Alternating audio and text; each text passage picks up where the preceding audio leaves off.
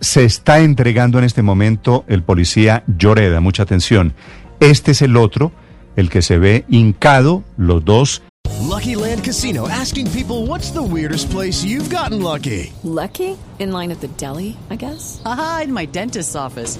More than once, actually. Do I have to say? Yes, you do. In the car before my kids' PTA meeting. Really? Yes. Excuse me, what's the weirdest place you've gotten lucky? I never win and tell. Well, there you have it. You can get lucky anywhere playing at LuckyLandSlots.com. Play for free right now. Are you feeling lucky? No purchase necessary. Void where prohibited by law. 18 plus. Terms and conditions apply. See website for details. Recuerden ustedes primero aplicándole el taser a Javier Ordóñez en ese barrio Villaluz, después los dos lo suben a la patrulla, lo llevan al CAI de Villaluz y es donde se produce el desenlace fatal. Allí vienen las golpistas, las golpizas, ahora ambos lo niegan.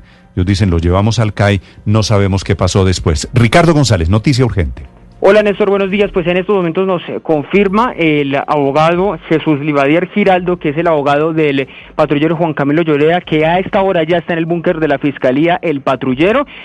Lucky Land Casino asking people what's the weirdest place you've gotten lucky. Lucky? In line at the deli, I guess? Aha, in my dentist's office. More than once, actually. Do I have to say? Yes, you do. In the car before my kids' PTA meeting. Really? Yes. Excuse me, what's the weirdest place you've gotten lucky? I never win and tell. Well, there you have it. You can get lucky anywhere playing at LuckyLandSlots.com. Play for free right now. Are you feeling lucky? No purchase necessary. Void where prohibited by law. 18 plus. Terms and conditions apply. See website for details.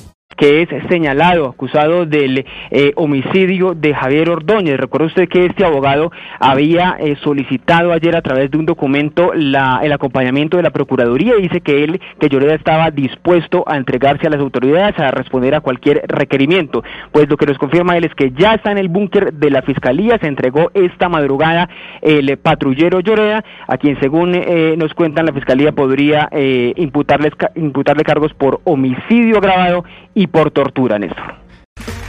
Okay, round two. Name something that's not boring. A laundry? Ooh, a book club. Computer solitaire, huh? Ah, oh, sorry, we were looking for Chumba Casino. That's right. ChumbaCasino.com has over 100 casino style games. Join today and play for free for your chance to redeem some serious prizes. ChumbaCasino.com. No purchase necessary. Full prohibited by law. 18 plus terms and conditions apply. See website for details.